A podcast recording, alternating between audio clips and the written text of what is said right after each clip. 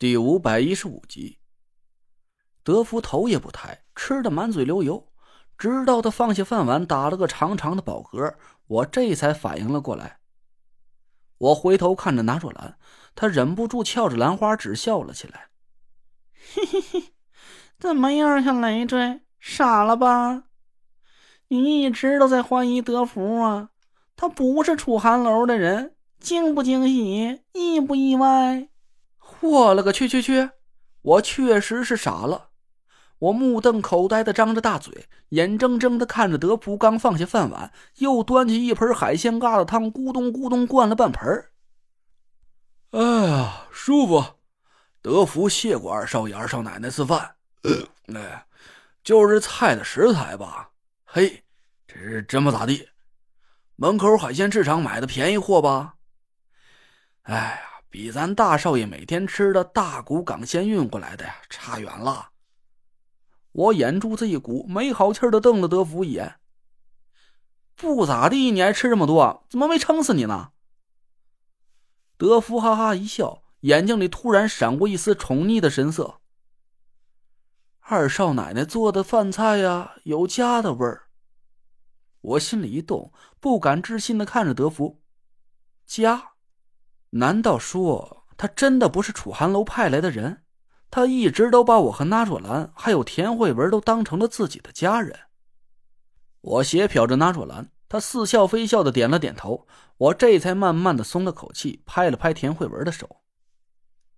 田慧文慢慢的收敛了法力，屋子里剑拔弩张的气氛这才缓和了下来。我站着没动，脑子里乱糟糟的。一时还消化不了眼前发生的这一幕情景，我早已经笃定了德福就是楚寒楼派来的卧底。眼看那若兰就跟他同流合污，我认定的他俩沆瀣一气，是两个出卖国家机密、谋取利益的无耻汉奸。我和田慧文都已经做好了殊死一搏，甚至横尸当场的最坏准备，可这反转来的也太快了吧！我看那若兰的那副神情。根本就不像是要对我和田慧文动手的样子，他一直都云淡风轻的翘着二郎腿，冷眼看着我和田慧文紧张兮兮的，又是排兵布阵，又是生离死别的，那讥讽的眼神就像是，他妈的，就像是在看耍猴一样。现在他竟然告诉我，就连德福也不是楚寒楼的人，我在脑子里迅速判断了一下，竟然相信了他的话，因为。人在真情流露的时候，眼神是装不了假的。德福这时候一脸欣慰的看着拿若兰，眼角竟然还含着热泪。大少爷，还得是说，那位爷他老人家慧眼识珠啊！这二少爷和二少奶奶，好，好啊！您和那位爷呀都没看错人，德福是真心替您高兴啊。德福一边说着。两行老泪竟然顺着脸颊就流了下来，我张嘴结舌的看着他。嗨，您看看我，这老了老了，眼窝子怎么这么浅了？德福失仪了，二少爷别笑话我。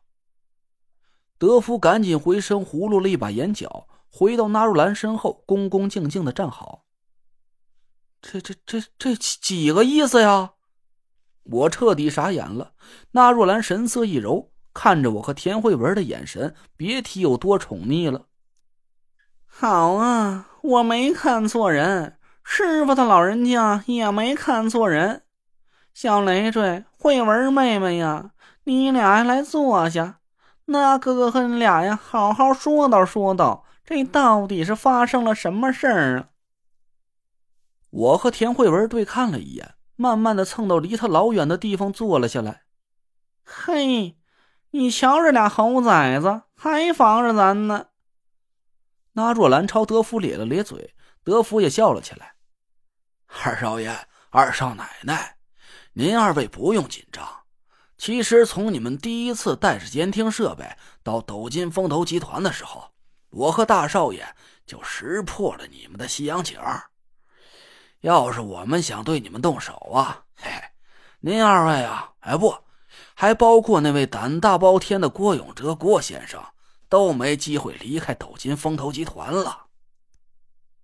我心里猛然大跳了一下，偷眼看了看纳若兰，她摆出一副骄傲的嘴脸，不屑的冷哼了一声：“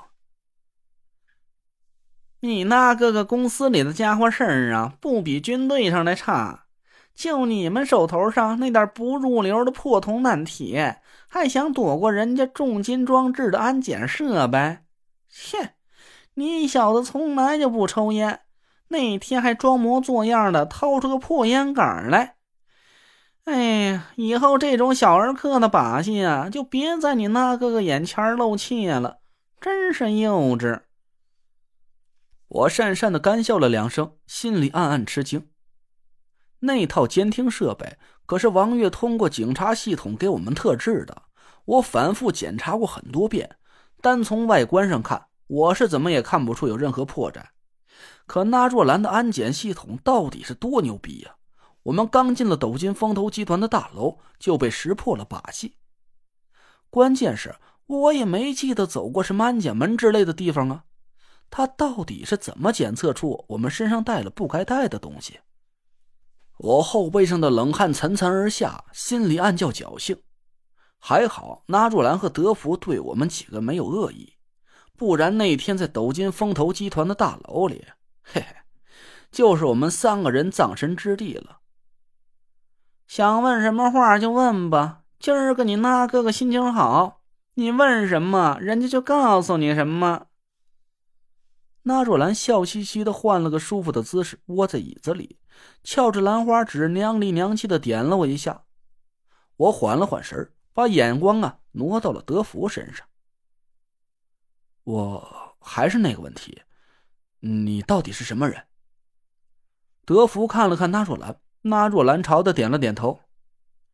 得，告诉他吧，你家二少爷长大了，有些个事儿啊，咱就是想瞒着他也瞒不住了，还不如痛痛快快的告诉他，省得他一天到晚的是疑神疑鬼的，再去勾结些什么不着调的人，去查出些什么不着调的结论来。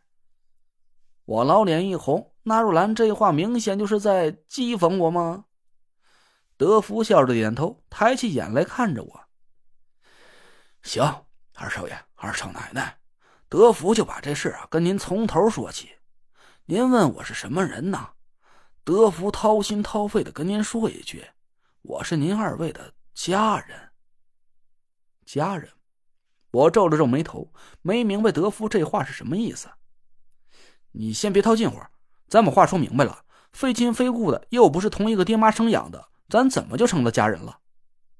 德福笑着说：“这事儿啊，得从三十一年前说起。想必二少爷、二少奶奶也知道德福的身世。那个时候啊，我刚进了大少爷府上当个小护院说起来啊，我和大少爷年龄相仿，那一年我们都是十六岁。”一听德福说起了当年的事儿，我精神一振，赶紧问他：“你就是看守我师傅的那个护院？你见过我师傅对不对？”德福笑着点头说道：“没错，当年承蒙陈大师对我青睐有加，给我指了一条人生明路，德福啊才有了今天。您是陈大师的亲传弟子，虽然我没有资格跟您师兄弟相称。”但从陈大师当年对我的这份恩情上论起来，我舔着脸认您二位是家人，这不算过分吧？人生明路，我挠了挠头说道：“我师傅给你指什么道了？难道说就是让你三十一年之后来和我攀亲去？”